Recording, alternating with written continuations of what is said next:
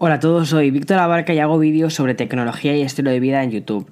Y esto de los podcasts es un complemento a estos vídeos. Es ese espacio que me permito para charlar contigo sobre tecnología, estilo de vida, videojuegos, gadgets, en fin, todas aquellas cosas que nos interesan más. Y el episodio de hoy es o sea, va cargado con bastante contenido por la cantidad de cosas que han sucedido esta semana. Desde el lanzamiento de nuevos productos de Apple hasta una keynote, incluso con un montón de anuncios de servicios. Es decir, prepárate unas palomitas o un café con galletas, magdalenas o lo que te dé la gana, porque el podcast de hoy quizás es un poquito más extenso que el de otros días. Voy a intentar no hacerlo demasiado largo, no quiero alargarme más de 35 minutos, porque a partir de ahí ya mm, yo, o sea, ni yo mismo sería capaz de escucharme, o sea que eso, voy a intentar mantenerlo lo más simple posible. Bien, la semana pasada eh, tuvimos varios anuncios. Tuvimos anuncio el lunes, el martes y el miércoles. El lunes fueron los anuncios relacionados con dos nuevos modelos de iPad, o mejor dicho, un nuevo modelo de iPad eh, traído de las cenizas y otro nuevo modelo de iPad que también prácticamente ya estaba muy, muy olvidado, que era el iPad mini.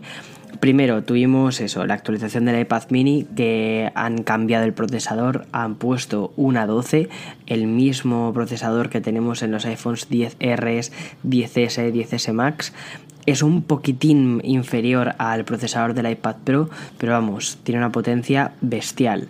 Eh, y también además han resucitado de entre las cenizas como el Fénix el, iPad Air, que es una línea que mm, hacía muchísimo tiempo que no veíamos, desde el iPad Air 2 no vimos ningún iPad Air y es una línea muy querida y bien, pues ahí tenemos un nuevo iPad Air.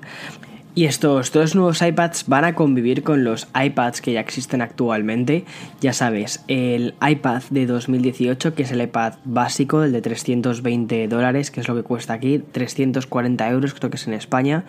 Y mm, luego directamente va a estar el iPad mini, después el iPad Air y ya por último la gama Pro.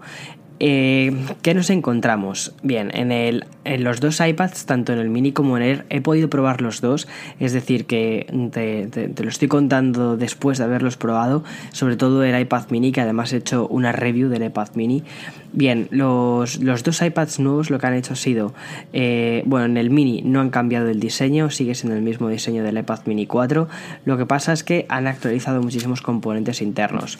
Lo primero, el procesador, como te comentaba, también han cambiado la pantalla y una de las cosas que han metido, que han mejorado de la pantalla, ha sido el tema de True Tone, que es el balance de blancos dinámico. Yo lo llamo balance de blancos dinámico, que lo que hace básicamente es que dependiendo de cómo incide la luz sobre la pantalla, te va mostrando unos colores más azulados, ¿sabes? Como un blanco más azulado o un blanco más amarillento. La idea es que puedas ver los colores de una forma más real y sobre todo que no te haga daño tanto a la vista cuando llevas mucho tiempo viendo contenido en, el iPad. Eso es una nueva característica. Pero probablemente lo más interesante es que este nuevo iPad mini puedes utilizarlo con un Apple Pencil, que es una cosa que la gente que tenía una, un iPad mini lleva pidiendo desde hace un montón de tiempo. Y es que si lo pensamos bien, un iPad mini realmente es como una libreta. Es la típica libreta que te guardarías en un bolsillo y una de las cosas que le faltaba al iPad mini era poder utilizarlo con un, con un, eh, con un lápiz que no fuera, o sea, con un lápiz de, Apple, ¿no? Que, son, que tienen muchísima más precisión, muchísima más sensibilidad, no los lápices que tienen la típica, eh, la típica punta de goma, que también funcionan, pero ni de broma son tan precisos como, como los lápices de Apple. También es verdad que los otros son mucho más baratos.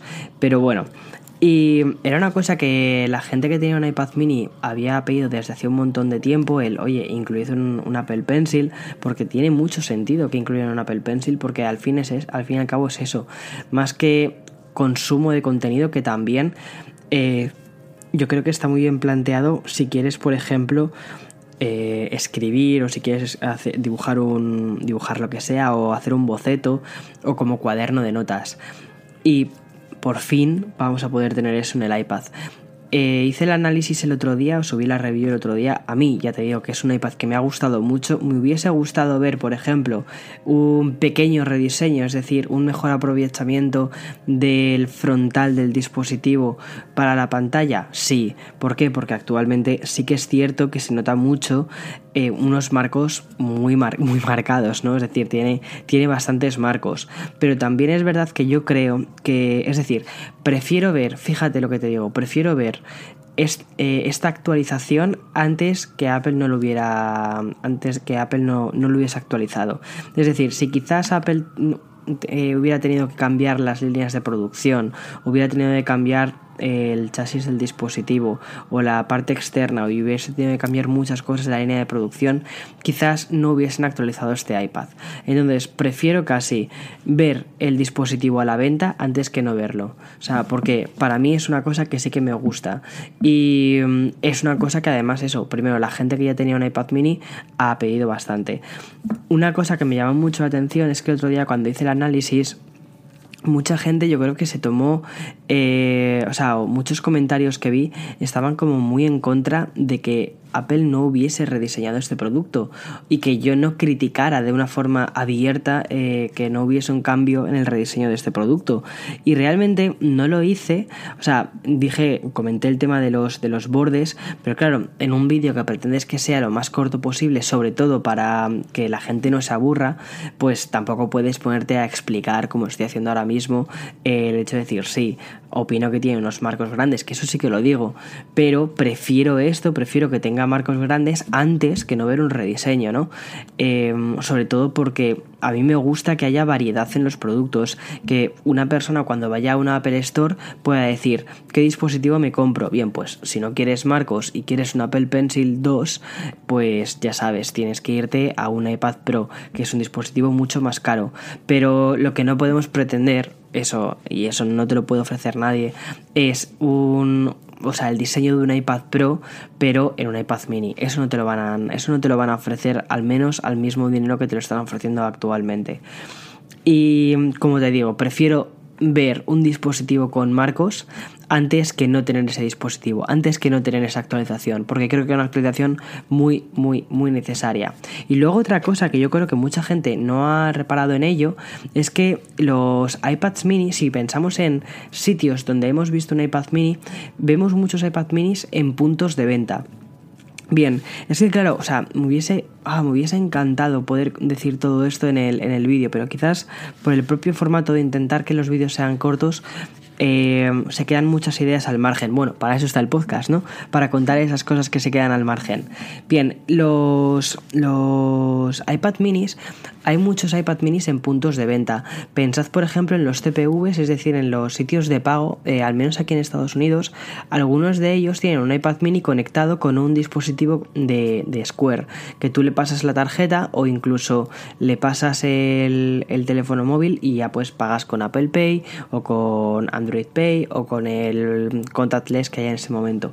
Pero mm, Claro, estos TPVs lo que hacen es meten un iPad, pero lo meten dentro como de una especie de, una funda especial, muchas veces de metal, ¿no? Para que no lo roben o para que eh, resista más o lo que sea.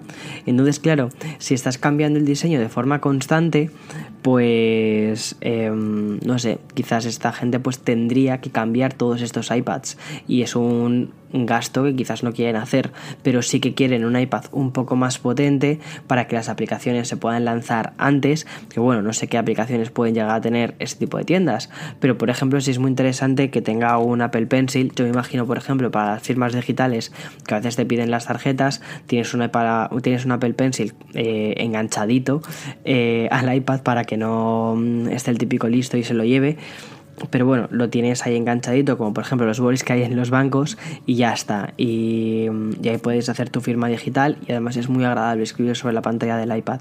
En fin, eh, eso es una cosa que no comenté y quizás tenía que haber comentado. Que este iPad se utiliza, por ejemplo, en muchos sectores más profesionales. Entonces, muchos sectores más profesionales no quieren que haya grandes cambios porque cambios grandes para ellos no es tan, no es tan atractivo porque necesitan invertir en modificar una serie de cosas.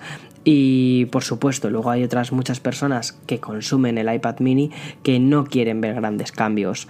No sé, o sea, pensad en el, en el público muchas veces del iPad mini y es un público más mayor, no, no están pidiendo pantallas infinitas ni nada parecido. Lo que quieren es una cosa que puedan sujetar con comodidad y el iPad mini se sujeta con mucha comodidad porque es muy, muy, muy ligero.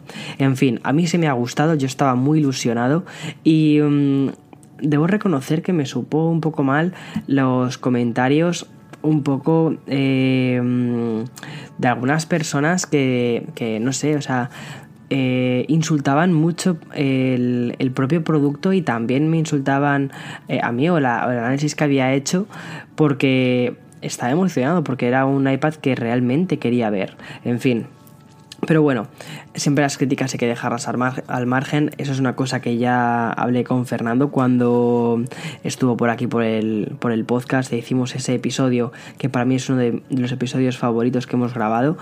Y mm, bueno, y otro, otro producto que han eh, que han actualizado, más que actualizado, han recuperado. Es el iPad Air. El iPad Air a mí me parece que es el iPad para el, iPad de todos, ¿vale? Es decir, al igual que el iPad mini, te digo, y de hecho lo comentaba en el análisis, comentaba que em, probablemente no sea el iPad mini, probablemente el iPad mini no sea la primera opción de compra que tengas, el iPad Air sí que me parece que seguramente sea la primera opción de compra que tengas. ¿Por qué? Porque tiene un montón de elementos del iPad Pro, pero en un, en un digamos, en un paquete eh, más económico porque eso, el diseño eh, está recuperado del iPad Pro de 10,5 pulgadas. Es decir, el iPad Pro de 10,5 pulgadas ha perdido una serie de características para poder hacerlo un poco más económico, rebajarle como unos ciento y pico dólares, creo que es lo que lo han bajado. O sea, si, dijésemos que el iPad Air es el iPad Pro de antes, ¿no? Que no, que el iPad Pro de antes tiene otro tipo de detalles que también están muy bien. Sin embargo, este nuevo iPad, eh, este nuevo iPad Air tiene el diseño de ese antiguo iPad Pro, pero tiene una pantalla, eh, bueno, perdona, tiene la misma pantalla, también es compatible con el Apple Pencil, con el mismo que era compatible el antiguo iPad Pro de 10,5 pulgadas, el de la primera generación. Y mm, también tiene la Smart Cover, tiene los Smart Connectors, es decir, los conectores para poderle poner el teclado, el Smart Keyboard. Y mm, de hecho es el mismo teclado, para que os hagáis una idea, es exactamente el mismo teclado porque el tamaño es el mismo. Lo único es que además han actualizado el procesador, eh, actualmente lleva un A12, creo que el anterior era un A10 eh, X, el que tenía el antiguo iPad Pro, o sea que es incluso más potente.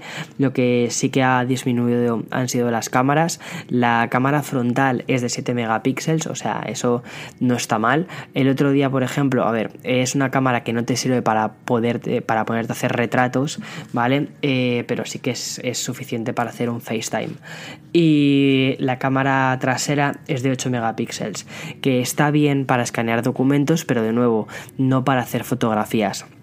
El iPad mini, por ejemplo, también tiene la misma cámara, tiene 7 en la parte frontal, 8 en la parte trasera. Y fíjate, yo al iPad mini quizás le hubiese puesto unos pocos más de megapíxeles en la parte trasera, en la de 12, porque sí que me parece que es un dispositivo que te puedes llevar a la calle y hacer fotos con él. Pero bueno, o sea, quizás el sensor del iPad, o sea, perdón, el sensor del iPhone 7. Pero cuidado, aquí estoy pidiendo y eh, ellos son ingenieros, eh, saben exactamente qué, componentes tienen que poner en cada cosa y nosotros al fin y al cabo somos, y al fin y al cabo somos consumidores que pedimos, pedimos, pedimos, pero muchas veces no conocemos las consecuencias de las cosas que estamos pidiendo o lo que conlleva, ¿no? Llevar esas cosas a cabo. En fin, que, pero bueno, por pedir, como quien dice que no quede. Y el, el, iPad Air, como te digo, es, es, o sea, la sensación que me dio cuando lo probé es la misma que me dio el iPad Pro de, de, hace un par de años. Es decir, wow. Y actualmente eso tiene un precio muchísimo más económico. Aquí en Estados Unidos sale a 500 dólares. En España creo que sale un poquito más de 500 euros. Luego es cierto que hay que meterle em, el teclado y también hay que meterle el lápiz. Pero bueno, eso ya son, como quien dice, accesorios. Aunque yo los veo muy muy interesantes porque sí que aportan mucho valor a este iPad. Sobre todo el... Bueno, es que los dos, es que los dos los veo increíbles. Pero sinceramente creo que estos dos iPads, o sea, el lanzamiento, o sea, ahora mismo tenemos una línea de iPads, mejor dicho, o sea, retomo, voy un poquitín para atrás, tenemos una línea de iPads muy, muy extensa. Por un lado tenemos eh, el iPad del 2018, que es el iPad básico, ¿vale? Es un, es un iPad de entrada económico al que mucha gente va a ir a por él y va a tener una buena experiencia. Después tenemos el iPad mini, después el iPad Air y ya para subir de nivel y realmente son los iPads que están mirando hacia adelante y que están empujando hacia adelante son los iPads Pros. Pero claro, mucha gente no se puede permitir un iPad Pro o sobre todo porque piensan que las cosas que van a hacer con un Pro pues son, son muy, o sea, es, es como demasiado, ¿no? Es, es, es demasiado para lo que necesito. Esa es una frase muy, muy, muy, muy habitual de muchos compradores de iPad.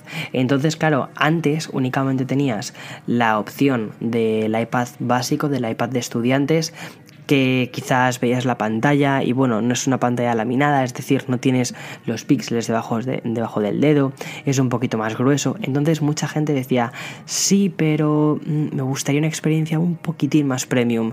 Y claro, si van a una experiencia un poquitín más premium, resulta que es una experiencia mucho más premium que la del iPad Pro. Y claro, veían esa experiencia tan premium y decían, no hay nada eh, de forma intermedia. Pues ahora existen estas dos opciones que son opciones que. Es que yo creo que eso es lo importante, que la gente tiene que tener en cuenta eso, que son opciones, que nadie te dice cómpralo. En absoluto, lo que han hecho ha sido actualizar una cosa, no renovar ni rediseñar nada parecido. Lo que han hecho ha sido actualizar componentes, una actualización normal y ya está. Eh, no sé, a mí me ha parecido muy interesante. Después, al día siguiente, presentaron los nuevos iMac, que de nuevo no son renovaciones, ni son rediseños, ni nada parecido, sino que han sido actualización de componentes, y ha sido una actualización de componentes muy interesante. Ah, perdón, antes de eh, pasar a los, a los iMac, eh, retomando el hilo de los iPad, de los sí, de los iPad, yo creo que lo que hemos visto ahora mismo, la, es decir, ahora mismo eh, Apple ha preparado una línea de productos muy amplia en cuanto a iPads. ¿Por qué? Por el consumo de, de, contenidos, que luego se lo vamos a ver en la parte de servicios, y porque también creo que está preparando un, una actualización bastante interesante de iOS 13 muy orientada a los iPads y eso también tiene muy buena pinta. Bueno, y ahora ya sí, pasando a, a los Mac. Eh, hemos visto una renovación de la gama iMac también, mm, de nuevo digo, o sea, perdón, más que renovación, una actualización de la gama iMac. Es el mismo diseño que ya teníamos, nada de los diseños que se han filtrado, con pantallas prácticamente infinitas, nada parecido eh, em, eh, de eso. Pero bueno, ha sido una actualización necesaria, una actualización de componentes. Hemos pasado a los nuevos procesadores de Intel, incluso puedes llegar a ampliar el iMac de 27 pulgadas, le puedes meter un i5, que es una barbaridad. Eh, o sea, perdón, un i5, un i9, un i5. Eh, puedes meterle un i9, puedes meterle una tarjeta gráfica Vega. Eh, o sea, tiene, tiene, o sea, es, es muy pro. O sea, puedes conseguir, puedes hacer que tu eh, iMac sea un ordenador muy profesional. Y esto me parece muy interesante porque, mm, claro, mm, está ahora mismo en el límite de ser un iMac Pro. Y ellos venden un iMac Pro. Y el iMac Pro, por ejemplo, no lo han actualizado. Pero bueno, el iMac Pro es cierto que ya parte de procesadores Xeon. Entonces, eh, ya parte desde más arriba, ¿no? Que sí que puedes hacer que tu iMac actualizando y metiéndole componentes, es decir, cuando estás en la parte de edición del, del, iMac, puedas meterle componentes para ya acercarlo a un iMac Pro y puedes perfectamente hacer eso, pero es verdad que un iMac Pro parte desde un punto más alto que, que el iMac normal. En fin, Em, actualización necesaria, muy necesaria, al mismo precio que ya teníamos. Es decir, la persona que sea ya. O sea, estas cosas no me parecen criticables porque al fin y al cabo son actualizaciones que son normales en este tipo de industrias. No tienen por qué estar haciendo constantemente presentaciones gigantescas y rediseños constantes. Eh, no, es simplemente un producto que, mm, bueno, pues si estás pensando en comprarlo, vas a poder comprar ese producto al mismo precio que ya tenías pensado comprar, pero mejor que el día anterior, ya está, ni más ni menos. Y el último día de anuncios especiales fue los, los, nuevos AirPods, los auriculares inalámbricos de Apple, la estrella. A mí me parece que los AirPods han sido una de las grandes estrellas en los productos de Apple, uno de los productos más interesantes de gama de entrada de Apple. Eh, pues bien, esos son los que lanzaron, pero sin hacer demasiado ruido porque la actualización que han sacado ha sido una actualización, a mi parecer, algo menor de lo que mucha gente esperaba que sacasen. Sí que tenemos la carga inalámbrica de la caja, es decir, eh, los AirPods sabéis que se cargaban de forma inalámbrica cuando los metías dentro de la caja, pero la caja iba conectada a través de Lightning y lo conectabas a un cargador normal y corriente. Bien, ahora la caja también se carga de forma inalámbrica, que eso es una cosa que ya anunciaron hacía tiempo, pues bien, ya lo tenemos. Y em, la duración de la batería es la misma, lo que sí que cambia es la duración de que puedes hacer, que, o sea, el tiempo que puedes utilizar los AirPods antes de que se descarguen cuando estás hablando con, los AirPods, que ya sabes que antes se descargaban más rápido, pues ahora te van a durar un poquito más. Y también han mejorado una cosa del procesador, han puesto un procesador H1, que lo que hace este procesador es que cuando estás eh, conectando diferentes dispositivos, pasas por ejemplo del iPhone y lo pasas al iPad, la conexión que se hace sea muchísimo más rápida, o sea, más veloz. Eh, esa es una queja que yo tenía de los AirPods, que sí que te das cuenta que a veces eh, cuando quieres pasar de un dispositivo a otro, la, la conexión y, o sea, la desconexión y conexión a un nuevo dispositivo no es tan rápida como te gustaría. Y bueno, pues han solucionado eso. Son pequeñas mejoras que han ido sacando, pero mm, también han incluido el Oye Siri para activar el, el asistente, pero ya está. O sea, no han, no han hecho ningún otro cambio por ejemplo, nos hemos quedado sin, que es una cosa, cuidado, que es una cosa más de ciencia ficción que a mí me encantaría ver y que no creo que tardemos demasiado en verlo, pero no ha llegado la hora. Eh, me gustaría mucho que el control, por ejemplo, de, bueno, ciencia ficción, no, ya, ya tenemos el, el doble tap para mm, eh, darle al pausa a la canción o activar Siri. Pues me gustaría que, por ejemplo, deslizando el dedo hacia abajo pudiésemos bajar el volumen de la canción subiendo o deslizando el dedo de abajo arriba pudiésemos eh, subir el volumen de la canción. Eso no lo hemos visto, no sé si lo veremos en el nuevo iPad, o sea, perdón, nuevo iPad, nuevos AirPods versión 3, pero bueno, generación 3, no lo sé. De momento tenemos recién llegados los AirPods generación 2 y de hecho hoy han empezado ya a llegar, los míos aún no han llegado, podría haberlos eh, recogido en tienda, pero mm, prefiero que me los manden a casa. O si no mañana llegaré yo a por ellos. Y mm, qué más, o sea, en cuanto a lanzamiento de productos ya no ha habido nada más. Sí que estábamos esperando dos productos que no han anunciado, que han sido eh, el iPod Touch, una renovación del iPod Touch, o mejor dicho, disculpad, una actualización del iPod Touch, eh, nuevo procesador, eh, creo que no se esperaba tampoco lector de huellas.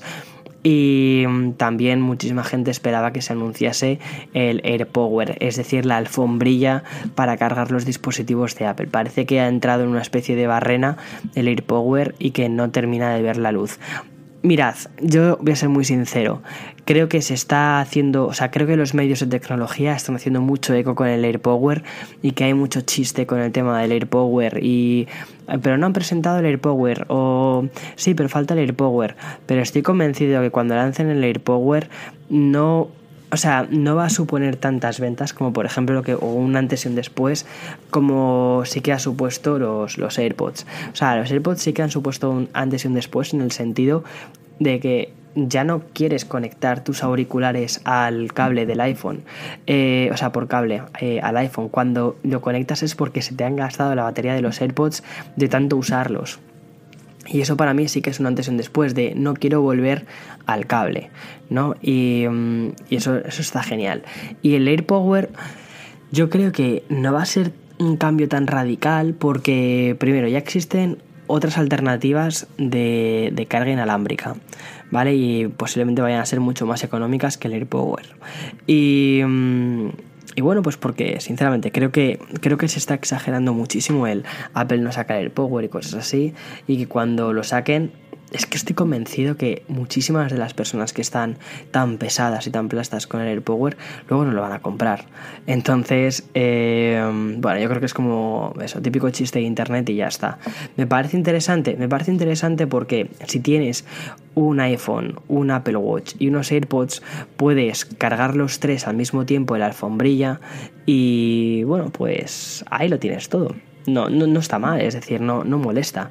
Pero actualmente puedes, por ejemplo, cargar los nuevos eh, AirPods en cualquier otro conector por, por, carga, por carga inalámbrica. En fin, que alternativas existen, están ahí, luego ya depende de cada uno que las queramos o no. Y... ¿Qué más? El lunes, o sea, ayer lunes 25 de abril del 2019, Apple hizo un anuncio muy, muy, muy interesante. Publiqué un vídeo ayer de forma, o sea, resumiendo todo este anuncio, así que no quiero contar de forma pormenorizada cada anuncio, sino lo que me ha parecido a mí todo esto.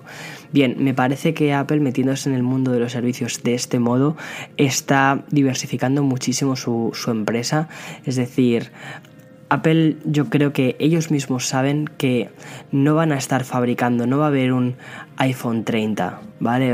o, quizás sí, pero, pero me parece muy extraño que exista un iPhone 30. Creo que cada vez estamos tendiendo menos hacia lo que es el hardware, estamos viendo renovaciones cada vez más lentas en, en cuanto a hardware y donde creo que estamos avanzando muchísimo en el servicio y en, los, y en el software. Y por ahí, por ahí está yendo Apple y creo que el anuncio que hizo ayer de diversificación de la empresa hacia sacar más productos de, de servicios, o sea, más que productos, perdón, sacar más servicios, me parece que va por ahí las, las miras, van hacia un futuro en el que quieren ser mucho más que solo fabricantes de, hardware.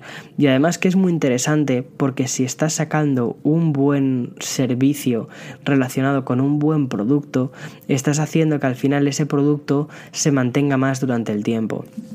Mirad, actualmente Apple tenía ya algunos productos que funcionaban bien. Eh, probablemente el más llamativo es Apple Music, ¿no? El servicio de música por streaming de Apple, pero también tienen otras cosas como iCloud. iCloud, que es el almacenamiento en la nube, sí que es verdad que le faltan muchísimas funciones que tiene, por ejemplo, Google Drive.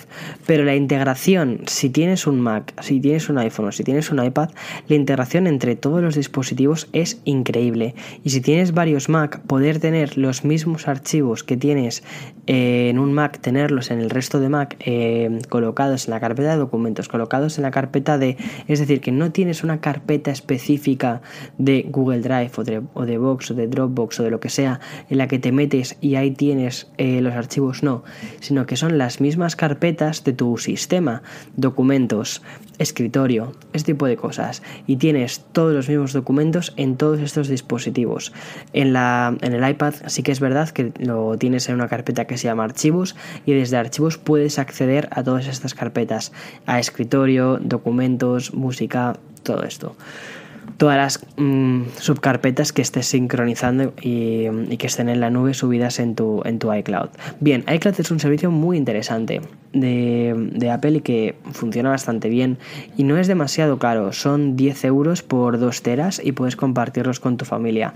Yo tengo eso, lo compartimos todos los miembros de la familia y son 2 teras que tenemos para todos donde pueden subir sus copias de seguridad, donde pueden subir eh, sus fotos, los vídeos en HD, que es cierto que eso también te lo ofrece Google y lo ofrece muy bien, pero bueno, si estás metido en el ecosistema es como que va todo muy, o sea, es todo muy fácil. Quizás dices, mmm, ¿cuánto más? O sea, ¿por cuánto más? ¿Cuánto, o sea, ¿cuánto estoy pagando más por, por esto, no? dices, vale, sí es dinero, pero tampoco es tan tanto dinero para la comodidad que me está ofreciendo. Es que al final ni te lo planteas. Yo tengo esto principalmente porque, por ejemplo, mis padres, todas las... Eh, o sea, las fotos que hacen mis padres con sus teléfonos mm, se suben automáticamente a iCloud, luego los pueden ver en sus iPads. Es decir, no es todo muy sencillo y a mí o sea, para mí gestionar todo eso es mucho más fácil, porque al final yo soy un poco como el informático de la familia y para mí sinceramente es tranquilidad, es, es evitar llamadas de ¿Cómo hago esto? ¿Cómo hago lo otro? Pues ya está. O sea, simplemente, pues nada, muy fácil. Haces una foto y ya lo tienes en todos tus dispositivos. ¡Boom! Ya está, transparente, limpio, claro. No tienes que hacer nada más. Y mm, bueno, eso, teníamos eh, Apple Music, que es el servicio de música en streaming, tenemos eh, la parte de iCloud, que es guardar en la nube mm, los documentos, también Apple tiene otros servicios como por ejemplo iMessage, que es muy, muy, muy utilizado en Estados Unidos, eh, FaceTime, que probablemente es de los servicios que yo más utilizo y es gratuito, siempre y cuando tengas un iPhone de iPhone a iPhone, FaceTime es gratuito, eh, o de iPhone a iPad o de iPhone a, Mac, ya sabes, el, el, el ecosistema de ellos y lo que han hecho ha sido añadir nuevos servicios. El primero que han añadido ha sido Apple News, ya existía Apple News, disculpa, eh, ya existía Apple News, pero lo que han hecho ha sido mejorarlo, añadiendo eh, periódicos que eran de pago y también añadiendo eh, suscripciones a revistas. Todo esto por 10 dólares al mes. Y sí, está únicamente en Estados Unidos. Es una idea muy, muy, muy, muy buena, pero de nuevo no va a salir de fronteras estadounidenses. Eh, bueno, va a estar en Canadá, disculpad, también va a ir a Canadá y también va a ir a Reino Unido, pero no lo vamos a ver ni en España ni, en Latinoamérica. Entonces, eh, es un servicio con una idea muy buena, pero que creo que es muy difícil de adaptar a otros países por las leyes que hay restrictivas con, la información de otros países y todo esto. Y también porque yo creo que depende mucho de la cultura de los países. Depende de la cultura del estar dispuesto a pagar por, por eh, las noticias. Y yo creo que en España ese modelo no ha funcionado. Lo intentó el país hace un tiempo, pero no funcionó. Y... Mm, y bueno, eh, aquí en Estados Unidos, por ejemplo, tienes el Wall Street Journal, que tiene una parte de pago, también tienes el, el ¿cómo se llama este? Eh, The New York Times, ¿no? que también tiene una parte de pago y es un muy buen periódico. Pero, y bueno, aquí la gente sí que está dispuesta a pagar por acceder a este tipo de información que está muchísimo mejor hecha. Pero, por ejemplo, en España, pues lo han intentado y no, no ha terminado de funcionar. Otros medios digitales también han intentado meter partes VIP y no lo han conseguido del todo bien. Yo qué sé, es que es que es cultural, o sea, no, no entonces eh, que Apple News se meta con una parte de pago en España me parece muy difícil por eso. Simplemente por la propia mentalidad que tenemos de si esto me lo dan gratis, ¿por qué voy a pagar por ello? ¿no? O si esto me lo han estado dando gratis hasta ahora, o si me lo da gratis el vecino, aunque sea de peor calidad, me voy con el vecino porque al menos esto es gratis. Entonces al final eso es muy, es muy difícil de competir. Y mm, Apple News también tiene una parte gratuita que se basa en noticias seleccionadas por editores. Eso, la verdad es que no me quiero imaginar el dineral que debe de, costar. Eh, en el caso de Apple News en Estados Unidos, es un equipo. Es que me leí un artículo muy interesante sobre esto. Creo que de hecho, además, lo publicó el artículo. El, no sé si fue el Wall Street eh, Journal. Creo que fue uno de estos. Eh, o el Washington Post, uno de estos. sobre el equipo de personas que hay eh, seleccionando las noticias que se van a leer en Apple News y la responsabilidad que tienen y además que son, son conscientes de la responsabilidad que tienen. Eh, únicamente creo que comentaban el nombre de la editora jefe pero no comentaban el nombre de, de ningún otro porque lo que intentan hacer es crear un, un espacio en el que puedas tener la mejor noticia disponible. Es decir, Mm, hay un suceso, ¿vale? Sucede X. Bien, un periódico con una tendencia política, con una ideología política, te va a contar Y y el otro te va a contar Z. Pero claro, uno va a estar mejor contado de una forma o va a intentar crear una objetividad periodística mejor que el otro. Bien, pues sin, sin que la ideología de cada una de estas personas trabajando influya, seleccionan la mejor noticia que creen que ofrece mejores datos y que ofrece una mejor información para, el lector de, de Apple News. No sé, a mí esto me parece una locura. Y es muy interesante porque lo que hacen es evitar usar algoritmos. Ya sabemos que el uso de algoritmos no funciona, que de hecho eh, elegir las noticias en función de los clics que ha tenido, eh, de los likes que ha tenido, de los comentarios, eso es muy fácil de tergiversar, es muy fácil meter robots, es muy fácil meter eh, ataques y lo hemos visto aquí, hemos visto cómo se han ganado unas elecciones haciendo eso y yo no, yo no lo quiero eso para, para, el resto de países. Entonces, por eso creo que es muy necesario que existan equipos editores, buenos editores, con una buena ética profesional para que seleccionen noticias. Entonces, me da mucha pena que Apple no haya hecho esa apuesta en, en el idioma español, pero claro, también es verdad que es muy diferente eh, las noticias que puedes mostrar al mercado español, que es mucho más pequeño, que las noticias que puedes mostrar, por ejemplo, en México, Ecuador, Chile, Perú, Argentina, eh, Uruguay. Son países más pequeños, cada uno con sus peculiaridades, entonces quizás, o sea, no puedes hacer un espacio donde todas las noticias sean las mismas, es imposible.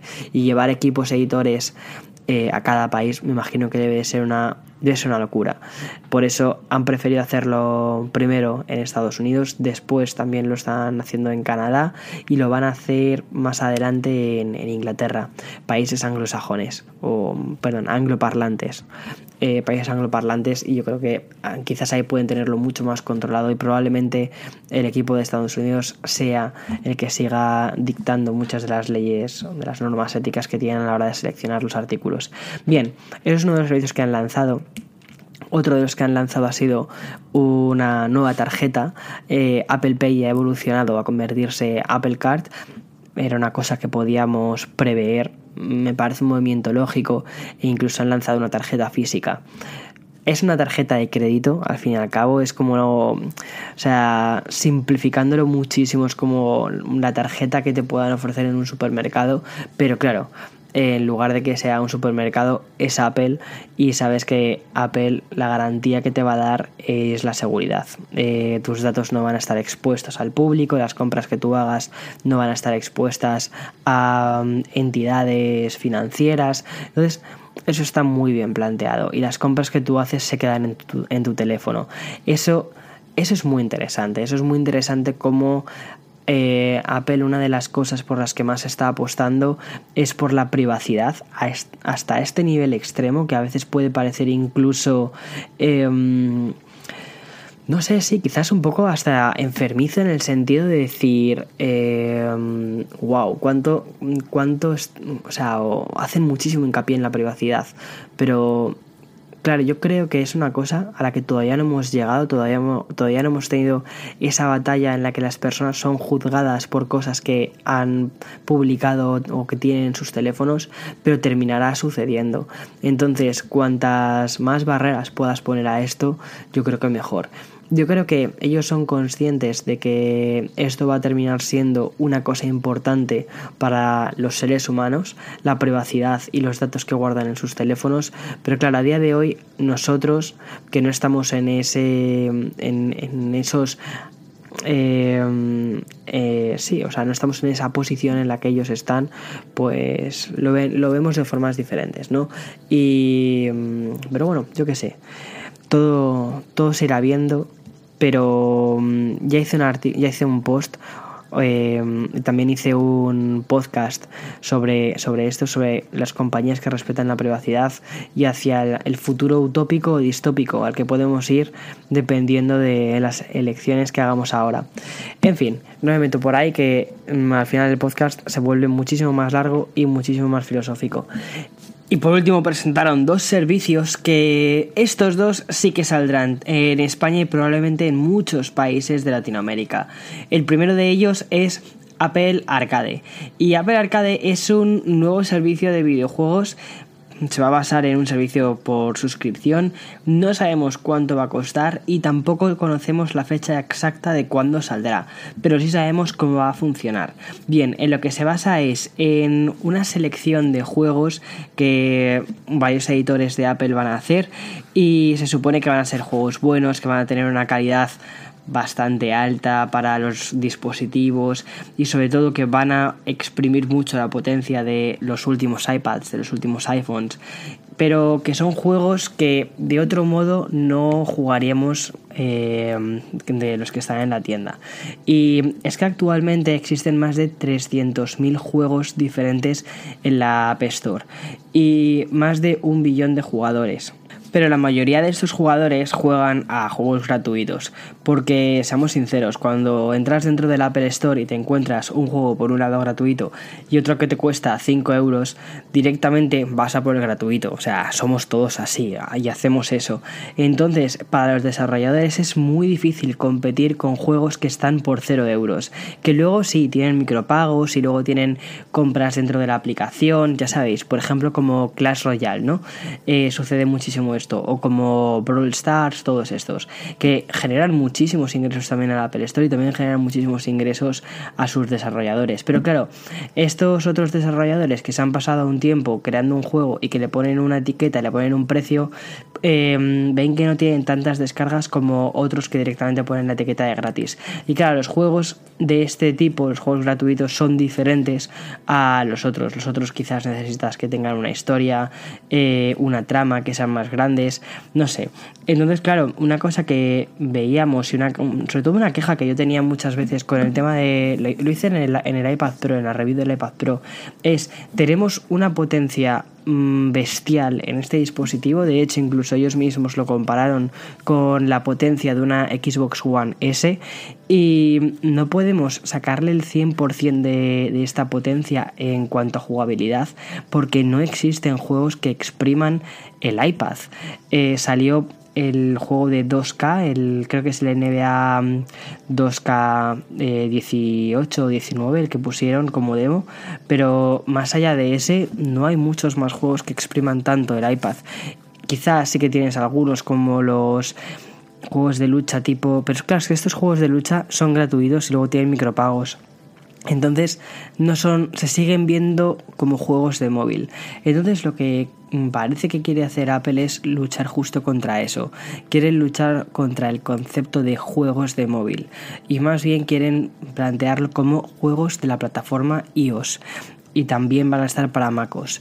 Entonces, la idea es que algunos desarrolladores que tienen ideas muy ambiciosas, que quieren hacer juegos diferentes y eso, que tienen ideas ambiciosas con gráficos potentes, desarrollar o ayudarles a que desarrollen todo esto para mm, esta plataforma.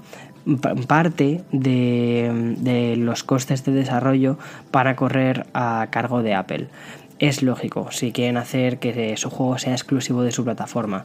Y sobre todo porque Apple tiene bastante dinero y tiene la capacidad de poder ayudar de este modo a muchísimas empresas de desarrollo. Y parece que los nombres con los que van a salir inicialmente son grandes nombres son grandes estudios. Y es por ejemplo eh, hay gente que está detrás de juegos como Final Fantasy. O sea gente que lleva haciendo videojuegos desde hace muchísimo tiempo, que se han labrado un nombre en esta industria y que se han lanzado a esta plataforma porque creen que pueden desarrollar ideas diferentes sin tener la presión, eso, sin tener la presión de mm, me van a comprar el juego o no me van a comprar el juego, sino voy a exponer ese juego a este catálogo y veamos si lo juega la gente o no. Mm, parece, parece algo muy interesante. A mí me gusta mucho el concepto porque creo que pueden salir ideas mm, indies, pero indies bien.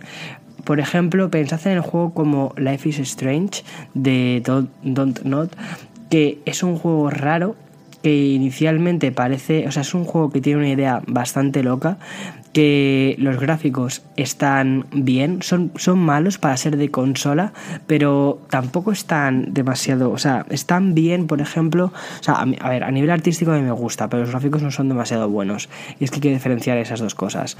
Eh, entonces, juegos como el de Don't Not quizás no se atreven directamente a lanzarlos como un lanzamiento único en el iPad o en el, o en el iPhone porque dicen, es que cómo vamos a competir con un juego gratuito, cuál va a ser nuestra difusión, y lo hacen en otro tipo de plataformas, como Steam, por ejemplo. Después, por ejemplo, el juego del que te estoy hablando, Life is Strange, sí que está en iOS, porque ya una vez que Life is, Life is Strange se ha hecho un nombre en otras plataformas, transforman este juego a iOS, pero no sucede al contrario, ¿no?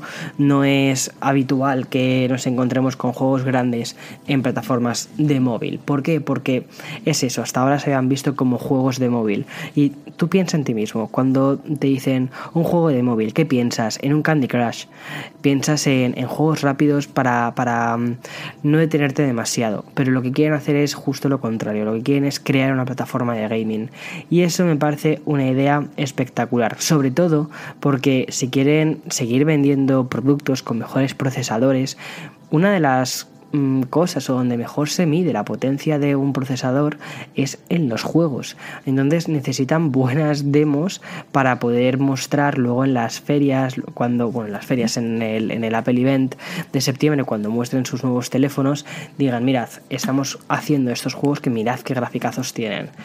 A mí me parece una idea espectacular. Y además si consiguen crear eso, si consiguen crear esa plataforma de videojuegos mm, y que nos olvidemos de la idea de juegos de móvil, puede ser un gol por la escuadra muy grande por parte de Apple.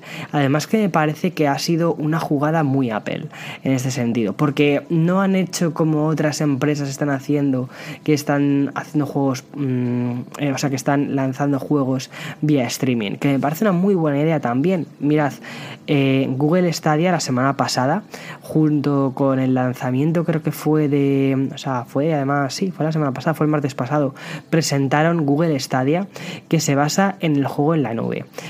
Un juego eh, tipo pues Assassin's Creed Odyssey, juegos, los últimos juegos, ¿no? Y vas a poderlos jugar directamente desde tu navegador. Puedes tener un ordenador super ultra cutre que vas a poder mover juegos en 4K. Obviamente la pantalla, la resolución con la que lo estás viendo es con una pantalla cutre, pero mm, más allá de eso vas a poder estar moviendo juegos que no están en tu ordenador. Muchísima gente está muy preocupada por el lag de estos juegos porque eh, efectivamente estás trabajando en, un entorno que es por streaming. De hecho, la semana pasada expliqué justo el, podcast anterior, justo trata sobre esto. No hablé de Stadia como tal porque no conocíamos todavía el nombre, pero sí que hablé de de las plataformas de streaming y de los videojuegos y sobre cómo todas estas plataformas tipo Stadia eh, Xcloud de Microsoft, em, tienen, tienen un gran reto por delante. Bien, lo que hace Apple es, en lugar de intentar competir con Microsoft o con Google, que estas dos sí van a competir entre ellas por esa plataforma en la que jugar en streaming, lo que van a hacer va a ser em, ofrecer una cosa diferente y es, vamos a crear una plataforma nueva. El sistema, el, hardware ya lo tienes, que es tu teléfono iOS, o tu iPad, o tu ordenador. Pero lo que vamos a crear es un nuevo sistema, un nuevo entorno en el que puedas jugar a nuestros juegos. Y como nosotros no tenemos em, desarrolladoras de videojuegos, lo que vamos a hacer es abrirnos a ideas de otras desarrolladoras que quieran crear juegos en nuestra plataforma. Y los mejores juegos, parte, la vamos a financiar. A mí me parece mmm, chapo. Hay que ver cómo termina evolucionando todo esto, pero debo reconocer que fue el anuncio más interesante que me pareció de los que hicieron ayer.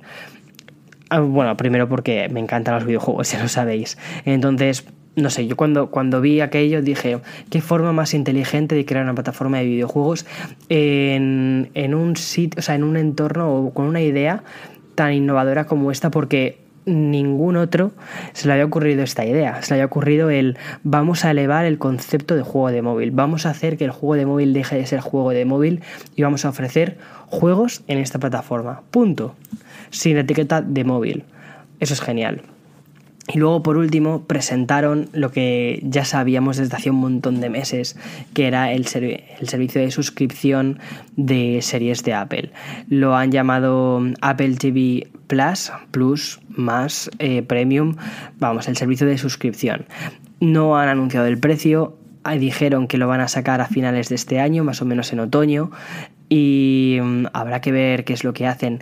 No han mostrado demasiados trailers de en las cosas en las que están trabajando, pero sí que llevaron a muchísimos actores, a directores y parece ser que los grandes nombres de la industria de Hollywood están ahí, están trabajando en crear contenido premium. Tiene pinta de que esta plataforma no pretende tampoco competir con Netflix. Y mm, no pretende, o sea, yo creo que pretenden ser un poco más como HBO. Pocas series, pero las series que tienen de muchísima calidad. Y al mismo tiempo tampoco competir con HBO, porque de hecho HBO se va a integrar dentro de Apple TV. Y tú vas a poder utilizar la aplicación de Apple TV no solo desde el dispositivo Apple TV o desde tu teléfono móvil, desde tu iPhone, sino que Además, se han buscado socios como Samsung, Vicio, para que lo metan dentro de las televisiones. Es más, de hecho, mm, vas a poder descargarte la aplicación en el Amazon Fire Stick y desde ahí vas a poder suscribirte a estos servicios. No sé, a mí de verdad me parece una idea muy buena, me parece un golpe en la mesa en, lo que es la distribución de contenidos por un lado em, y creación de contenidos propio por otro, muy interesante que directamente abriesen la presentación de em, Apple TV Plus con Steven Spielberg, pues mm, no sé, es, para decir, wow, mm, o sea, vais en serio, o sea, intentéis hacer las cosas en serio. Me parece también muy interesante que, o sea, que, que Steven Spielberg, que anteriormente había criticado a, a Netflix, eh, sí que esté creando una serie para, Apple.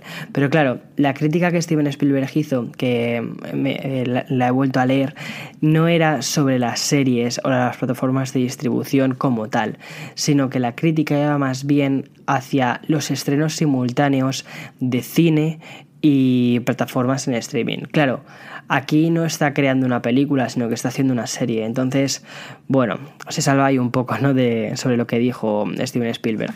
Pero bueno, veamos. Y mm, luego, por último, también subieron al, escenario a Oprah Winfrey para que contara que, está haciendo dos, proyectos, tres proyectos, un club de lectura que no sé demasiado mm, qué van a hacer ahí y luego dos eh, documentales no sé, se lo están, se lo están currando, se nota que están apostando con contenido de mucha calidad, con nombres que ya son muy conocidos en la industria del cine y sobre todo me imagino que han decidido hacerlo así para mm, que estos grandes nombres abran las puertas a después mm, más contenido de creadores más independientes, menos conocidos, mucho más baratos también y que puedan crear más y más y más series. Pero claro, es que inicialmente necesitan salir con esta bomba si no, no les presta atención nadie, porque ahora mismo el mundo del streaming está súper viciado, porque mm, tienes a Netflix por un lado, HBO por otro, Amazon Prime por otro,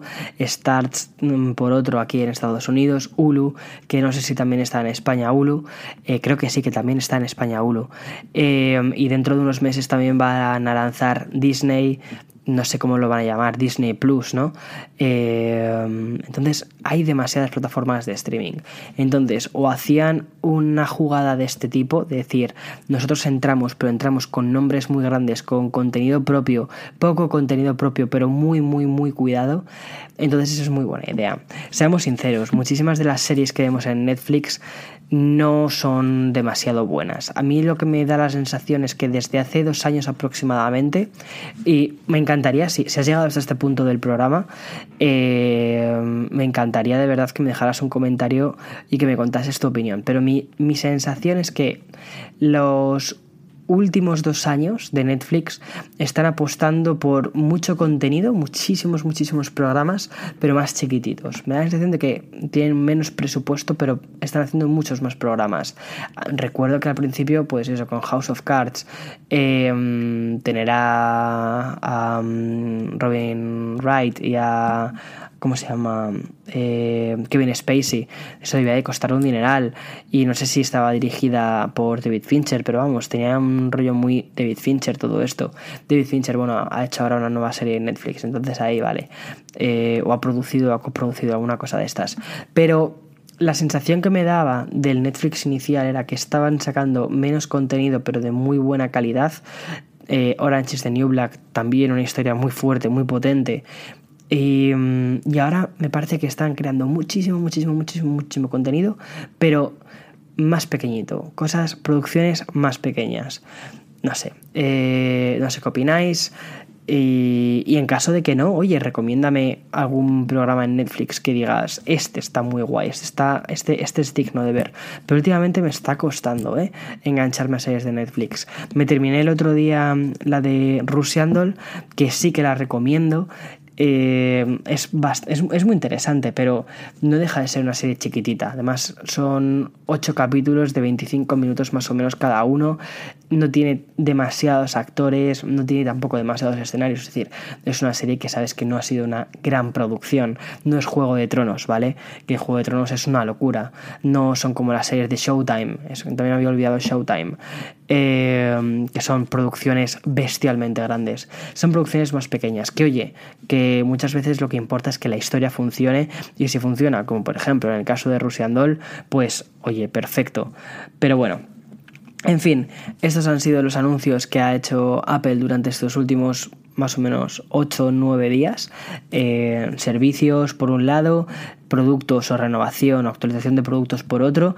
Y están dejando un 2019 bastante interesante para después un World Developers Conference que lo tenemos en junio en el que van a presentar las novedades de iOS, de MacOS y yo creo que este año va a haber muchas sorpresas por la parte de software. En fin, eh, han empezado bien fuerte el año y a mí me ha emocionado mucho.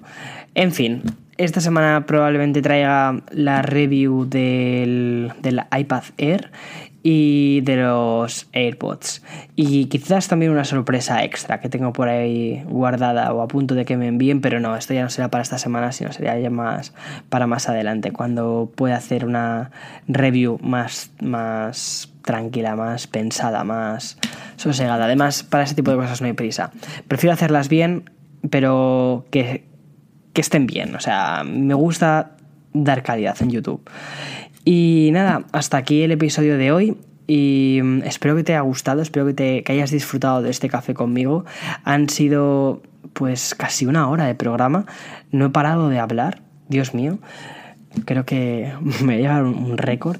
Y nada, nos escuchamos la semana que viene. Nos vemos entre semana en YouTube. Ah, por cierto, esta semana va a haber un episodio en YouTube muy interesante. Va, voy a publicar el segundo episodio de la serie Fotografías con iPhone y esta vez va a ser sobre retratos. Entonces, de verdad, no te lo pierdas. Y siempre digo lo mismo, eh, aunque le ponga el nombre de fotografía con iPhone, porque es el dispositivo que uso y es el dispositivo que conozco más, pero si tienes un teléfono de otra marca, también te van a servir estos consejos, porque son universales, ¿vale? No son solo del iPhone, son consejos universales. En fin, espero que te haya gustado este episodio, ha, eh, ha sido mucha información muy condensada y nos escuchamos la semana que viene, nos vemos entre semana, nos vemos también en Instagram, nos leemos en el blog, tengo que actualizar el blog, pero de verdad que prometo hacerlo y nada, que tengas un feliz día si me estás escuchando desde el coche por la mañana. Y nada, chao, hasta otra.